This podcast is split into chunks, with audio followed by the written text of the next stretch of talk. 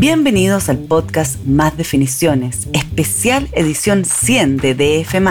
Conversaciones con líderes de negocios, startups y personajes de la industria creativa con ideas que suman.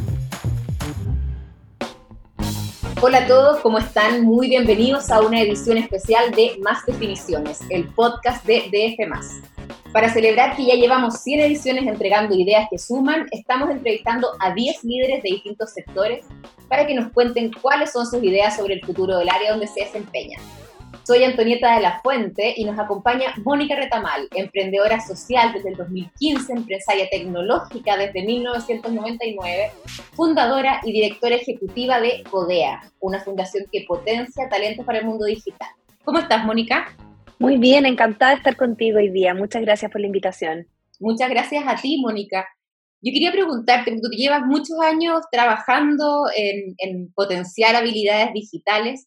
¿Cómo ves hoy día que está Chile? ¿Cuál es tu diagnóstico respecto de cómo estamos los chilenos eh, con nuestras habilidades digitales? ¿Hemos podido subirnos a este, a este, a este nuevo carro tecnológico?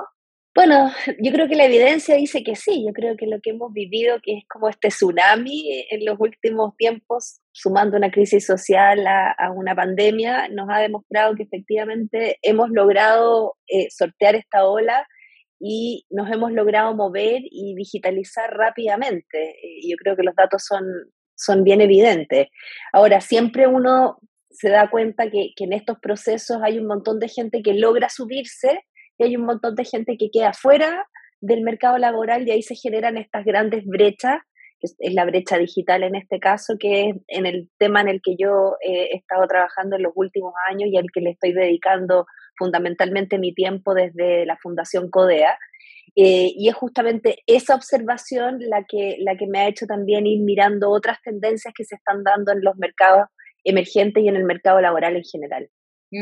Y cuéntanos un poco más sobre CODEA, Mónica qué es lo que están trabajando hoy día y, para que también las personas que nos están escuchando entiendan mejor eh, qué es lo que hace Codea. Bueno, nosotros decimos que en Codea empoderamos digitalmente a las personas y eso significa que durante toda la vida de una persona nosotros estamos mirando cuáles son eh, eh, aquellas, aquellos procesos de aprendizaje que las personas tendrían que tener para poder entender y funcionar en un ambiente eh, digital como el que estamos viviendo. Entonces tenemos un capítulo muy grande orientado a niños, a educación, donde el gran objetivo de la fundación es incorporar las ciencias de la computación al sistema escolar como una materia más, como una ciencia que es fundamental para un ciudadano del siglo XXI, entendiendo que las ciencias de la computación es aquella aquel cuerpo teórico que tiene adentro desde el aprendizaje de programación hasta el entendimiento de la inteligencia artificial,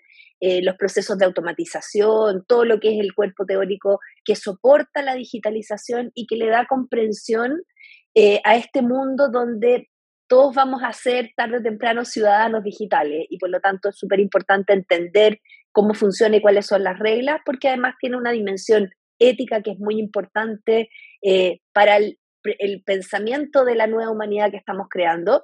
Y luego tenemos un capítulo muy grande en el mundo adulto, donde tenemos un foco especial en reconversión laboral, entendiendo que hay mucha fuerza laboral que hoy día, si bien tiene habilidades digitales, necesita ir de manera constante pegándose upgrades, upgrades digamos, eh, y upskilling y reskilling, y hay que de alguna manera tratar de eh, mover fuerza laboral a, trabajos mucho más demandados como son estos trabajos que tienen habilidades digitales incorporadas.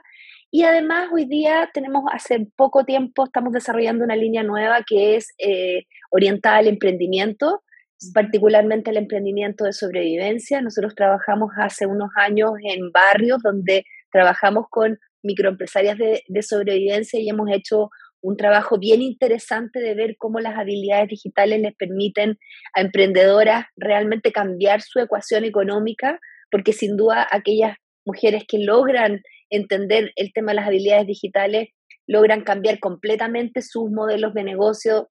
Por ejemplo, una persona que genera, crea un producto y lo vende en la feria libre, el poder subirse a una red cualquiera, Facebook, a Instagram, les cambia completamente la ecuación y le abre eh, un, un potencial de negocio tremendo, por lo tanto también estamos hoy día focalizados ahí. Eso es más o menos un resumen de lo que hacemos en la fundación. ¿Cómo estás viendo hoy día que la tecnología está cambiando el mercado del trabajo, mirándolo como un todo? Tú mencionabas ahora, este, claro, cómo le puede cambiar la vida aprender, por ejemplo, a, vender digitalmente un producto a una persona, pero cómo está cambiando más así en, un nivel más amplio. Bueno, esto, esto, esto sí que es realmente una revolución. Yo creo que lo que está pasando en materia laboral, que está completamente acelerado, como tantas otras cosas, por lo digital, eh, es realmente una revolución. Eh, justo ahora estoy escribiendo una columna para otro medio que, tiene que ver con este movimiento de los nómades digitales, que son estas personas que se mueven en distintos países eh, y que tienen incluso visas especiales. Y tú te das cuenta que hoy día eh, la batalla por el talento humano en una economía que está basada en el conocimiento es, realmente impresionante. Y eso ha hecho también que las empresas, eh, que antes seguramente estaban apalancadas en recursos eh, naturales y hoy día se mueve una economía donde el valor agregado es justamente los cerebros de las personas, tienen que volver a pensar cómo van a trabajar este capital, que es el capital de los cerebros de las personas. Y eso cambia completamente la manera en que se ha visto a los recursos humanos, de hecho se les llama recursos humanos, que yo encuentro que es una palabra bien eh, dramática, y de alguna manera las empresas empiezan a decir, bueno, yo cómo me hago atractiva para los mejores talentos, entendiendo que eso de serse atractivo para, hacer, eh, para tener los mejores talentos, es, en eso se les va la vida a las empresas. Todos sabemos que las empresas más fuertes hoy día en el mundo son las empresas de base tecnológica y hoy día las personas que tienen las competencias o las habilidades digitales de nivel superior escasean en todo el planeta. Mm. Entonces, la batalla por el talento hoy día impone obviamente nuevas reglas del juego. Pero también lo digital propiamente tal ha hecho cambiar, por ejemplo, en, el tema del teletrabajo, que todos lo hemos vivido. O sea, en realidad de la noche a la mañana nos dimos cuenta que en realidad no era tan necesario ir a la oficina todos los días, porque podíamos hacerlo online. Y eso obviamente genera un terremoto que va desde los contratos laborales en adelante pero particularmente y la forma que a mí hoy día me obsesiona más es cuáles son estos nuevos modelos de relación mm. entre empresas y personas que yo creo que es algo que viene bien disruptivo eh, eh, en el futuro, porque yo creo que la, forma convencional del contrato de trabajo como lo entendíamos también está empezando a cambiar.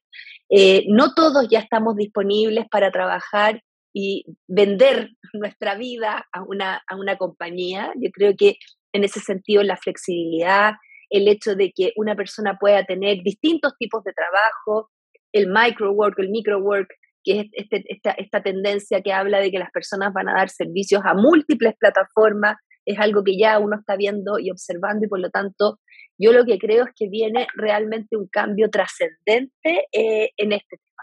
Y si tuviéramos que pensar cuál es la tecnología, o sea, cuál es la tendencia, la industria que crees que viene en los próximos años, ya me diste varias luces de cosas que están ocurriendo hoy día, pero algo que todavía no sea tan obvio, o de repente la profundización de estas mismas cosas que tú me decías, que vayan a, cambiar un poco la forma en que estamos entendiendo hoy día la vida, los negocios, eh, y cuáles están las oportunidades y también las posibles amenazas que puede haber ahí. Bueno, yo la verdad es que eh, oportunidades veo en, esta, en, en este tema todo el tiempo. Ahora estaba mirando unas cifras, por ejemplo, solo para que, para que tengamos una dimensión. La gig economy hoy día en Europa representa aproximadamente el 20% de los trabajadores. Estamos hablando de que una industria tan nueva como la industria de las plataformas o estas empresas que trabajan sobre la plataforma ya está empleando el 20% de la fuerza laboral. O sea, eso es una brutalidad en sí mismo, digamos. Ahí tenía una tendencia que... y eso significa que piensa que se les dio mucha batalla a, toda esa industria, eh, muchas de ellas operaron fuera de la ley y resulta que hoy día eh, son las que proveen o las que le dan trabajo a un, número tan significativo de personas. Yo creo que ese tipo de, cosas son las que van a, empezar a ocurrir. Blockchain como tecnología eh, también es algo que se está visualizando en el mundo del trabajo como un cambio tremendo que viene. ¿Por qué? Porque efectivamente hoy día nosotros trabajamos en una empresa que nos da una determinada cantidad de servicios. Yo estoy pensando empleador y empleado, en esa relación. ¿Qué pasa si esa relación en realidad yo ya no necesito que una empresa me la dé? Y nos organizamos entre un grupo de personas que o somos afines o tenemos un cierto tipo de trabajo y entre todos nosotros en un, en un trabajo más bien cooperativo nos ponemos de acuerdo para dar servicio y nos saltamos al intermediador que en, esta, en este caso sería la empresa. Ese tipo de cosas son cosas que hoy día la tecnología las permite. Obviamente hay un montón de trabas culturales, incluso legales, que hay que sortear, pero que uno sabe que finalmente se imponen primero las, las innovaciones y luego siempre la parte legal viene detrás. Por lo tanto, yo ahí también veo una fuente de nuevos caminos en lo que tiene que ver con, con los movimientos de la fuerza laboral muy interesantes de observar. Genial. Bueno, muchas gracias Mónica, súper interesante, vamos a estar pendientes de lo que está pasando en el mercado laboral, algunas de estas cosas ya las estamos viendo, así que bueno, nos hemos adaptado rápido también a lo que tú mencionabas, el teletrabajo, y, vamos a seguir tener que, vamos a tener que seguir adaptándonos también a, esto, a estos cambios que vienen. Muchas, muchas gracias. Gracias a ti. Chao, nos vemos. Esto fue el podcast Más Definiciones, especial edición 100 de DF, un medio con ideas que suman.